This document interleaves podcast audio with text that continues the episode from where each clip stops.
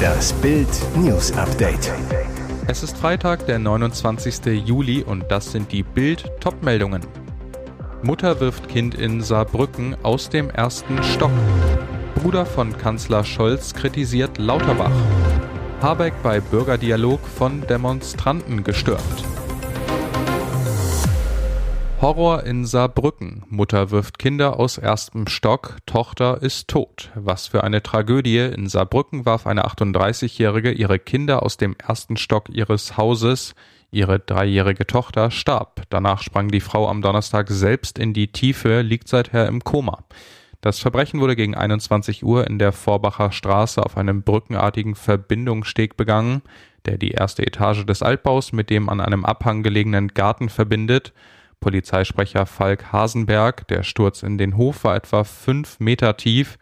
Das dreijährige Mädchen erlitt dabei so schwere Kopfverletzungen, dass es noch in der Nacht im Krankenhaus starb. Das ein Jahr alte Geschwisterchen hatte einen Schutzengel, blieb nahezu unversehrt. Die Mutter überlebte zwar, hat aber das Bewusstsein noch nicht wiedererlangt, doch die Vernehmung der Angehörigen, die die ganze Nacht dauerte, ergab ein so klares Bild, dass ein Ermittlungsverfahren wegen versuchten und vollendeten Mordes gegen die Frau eingeleitet wurde. Kanzlerbruder geht auf Lauterbachs Corona-Politik los. Österreich schafft die Corona-Quarantäne ab, Frankreich hebt alle Regeln auf und in Deutschland, bei uns hält Gesundheitsminister Karl Lauterbach an Quarantäne, Tests etc. fest. Das findet Professor Jens Scholz, Chef des Uniklinikums Schleswig-Holstein und Bruder von Bundeskanzler Olaf Scholz, falsch. Bild sprach mit dem Narkosearzt und Kanzlerbruder über Corona-Tests. Das flächendeckende Testen hilft nicht. Wir haben am Anfang getestet, um Infizierte zu isolieren. Das muss man ehrlich sagen. Diese Abschottungspolitik ist in die Hose gegangen. Für Grippe gibt es auch keine massenhaften Testungen. Wir müssen Patienten symptomorientiert behandeln und Testen ärztlich indizieren. Das Prinzip Freitesten taugt nichts. Und was sagt er über Quarantäne für Corona-Infizierte?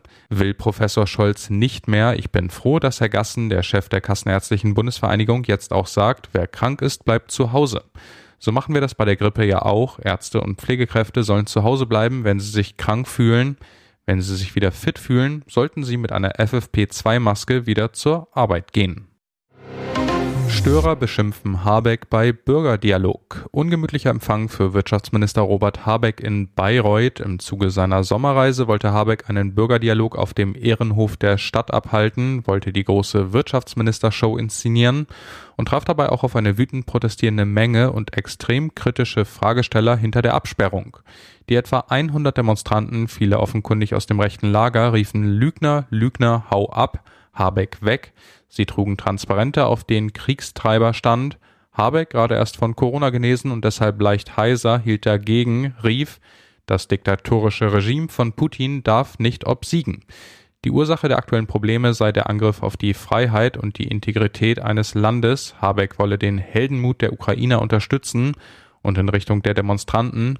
Die wahren Kriegstreiber sind die, die die Augen verschließen vor Diktatoren, die ein Land überrollen und das noch rechtfertigen.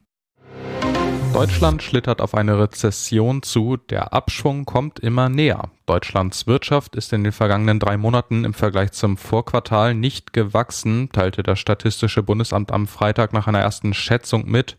Dabei hatten Ökonomen für das zweite Quartal schon lediglich mit mickrigen 0,1 Prozent Wachstum gerechnet. Vor allem die Kauflust der Verbraucher und die Staatsausgaben haben das Bruttoinlandsprodukt in den vergangenen drei Monaten gestützt. Der Export, früher mal Zugpferd für die deutsche Wirtschaft, verlangsamte das Wachstum. Die schwierigen weltwirtschaftlichen Rahmenbedingungen mit anhaltender Corona-Pandemie, gestörten Lieferketten, steigenden Preisen und dem Krieg in der Ukraine schlagen sich deutlich in der konjunkturellen Entwicklung nieder, erklärten die Wiesbadener Statistiker. Die große Gefahr, sollte die erste Rechnung der Statistiker stimmen und die Wirtschaft in den nächsten drei Monaten nicht wachsen, sind wir in der Rezession. Das Frauchengeheimnis der Laila-Mieze, dieses putzige Kätzchen, ist jetzt ein Ballermann-Star. Seit fünf Wochen steht der umstrittene Malle-Song Laila von DJ Robin und Schürze auf Platz 1 der Charts. Am Donnerstag wurde er zu Deutschlands offiziellem Sommerhit 2022 gekürt. Im Lied geht es um Puffmama Laila, die auch im Originalvideo zu sehen ist Um den Song familientauglicher zu machen, wurde die Dame in einer neuen Videoversion jetzt gegen ein Kätzchen ausgetauscht. Woher kommt die possierliche Kultkatze? Sie gehört Sängerin Antonia und lebt auf ihrer Mallorca-Finca, wo auch das Video gedreht wurde. Antonia hatte das Kätzchen 2018 als Baby zerzaust und ausgehungert auf der Straße gefunden und bei sich zu Hause aufgepäppelt. Die Sängerin zu Bild. Ich taufte sie Rippi, weil sie so abgemagert war. Doch seit sie im Video ihr lila Namenskettchen trägt, nennen wir sie nur noch Laila. Und jetzt weitere wichtige Meldungen des Tages vom Bild Newsdesk. Ein Schwarz-Weiß-Video überrascht die Formel-1-Welt. Der viermalige Weltmeister Sebastian Vettel gab seinen Rücktritt aus der Formel 1 zum Ende des Jahres bekannt, auf eine wirre Art. Vettel, der soziale Medien meidet, meldet sich am Montag auf einem extra eingerichteten Instagram-Account an, lädt um 12 Uhr ein Video hoch, in dem er sein Karriereende verkündet. Vettel sagte zu Bild, die finale Entscheidung habe ich dem Team am Mittwoch mitgeteilt.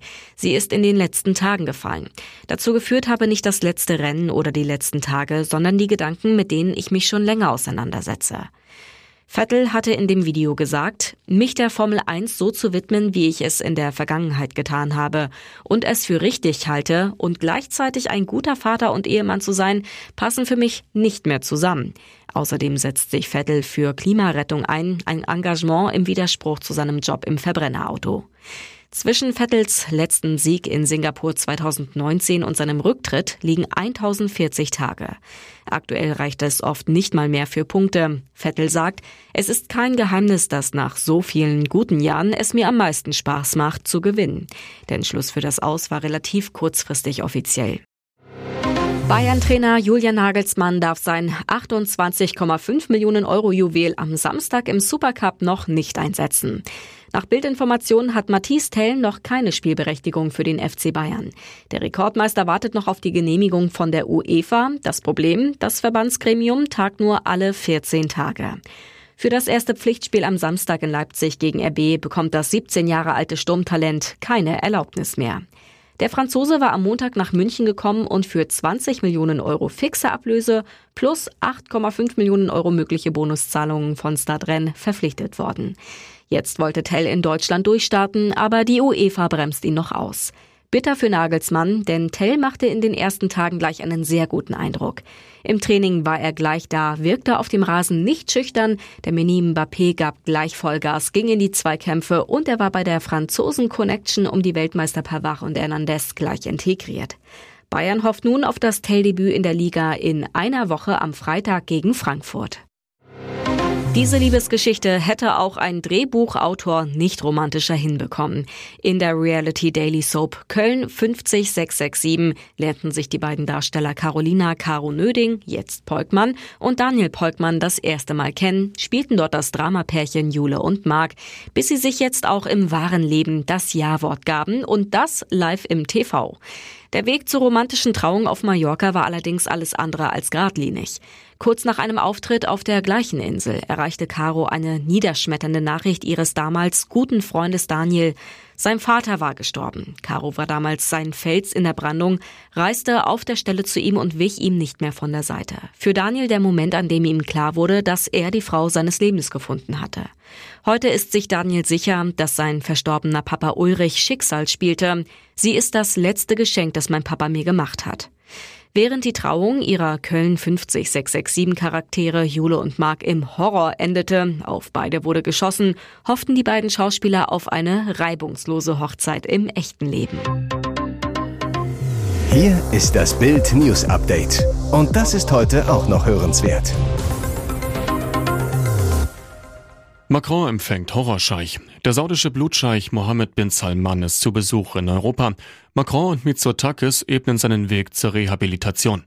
Mit seinem ersten Besuch in Europa seit dem Mord am Journalisten Jamal Khashoggi will der saudische Kronprinz Mohammed bin Salman auch im Westen diplomatisch wieder Fuß fassen.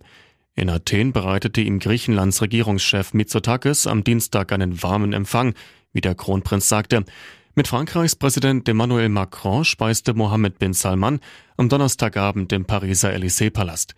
Das traurige Signal dahinter, knapp vier Jahre nach dem Khashoggi-Mord wird der Horrorscheich in Europa allmählich wieder salonfähig. Spätestens seit Russlands Überfall auf die Ukraine und der Suche nach neuen Energielieferanten steht Saudi-Arabien, einer der weltgrößten Ölförderstaaten, als Gesprächspartner wieder hoch im Kurs. Torwart Lehmann zeigt die Polizei an. Kaum ist der Wutrausch mit Kettensäge verflogen, steht auch schon die Polizei vor der Tür der Luxusvilla. Torwartlegende Jens Lehmann stieg am Montagnachmittag auf die Garage seines Nachbarn und sägte einen Dachbalken durch. Ihn soll gestört haben, dass sie den Blick auf den Starnberger See versperrte. Lehmann behauptet, die Garage würde anderthalb Meter aus seinem Grundstück stehen. Der Nachbar rief die Polizei. Lehmann erklärte auf der Wache seine Sicht der Dinge. Gestern dann der Polizeieinsatz vor der Villa. Nach Bildinformationen kam ein Beamter der Polizeiinspektion Starnberg, der die Ermittlungen leitet. Der Polizist fotografierte die Garage von allen Seiten, um mögliche Beweise für die Polizeiakte zu sammeln.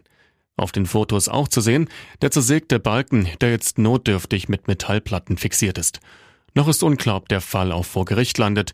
Nach Bildinformationen hat Lehmann jetzt Anzeige gegen die Polizei gestellt, weil die Vorkommnisse am Montag falsch wiedergegeben worden seien. Oh je Mann, Lehmann.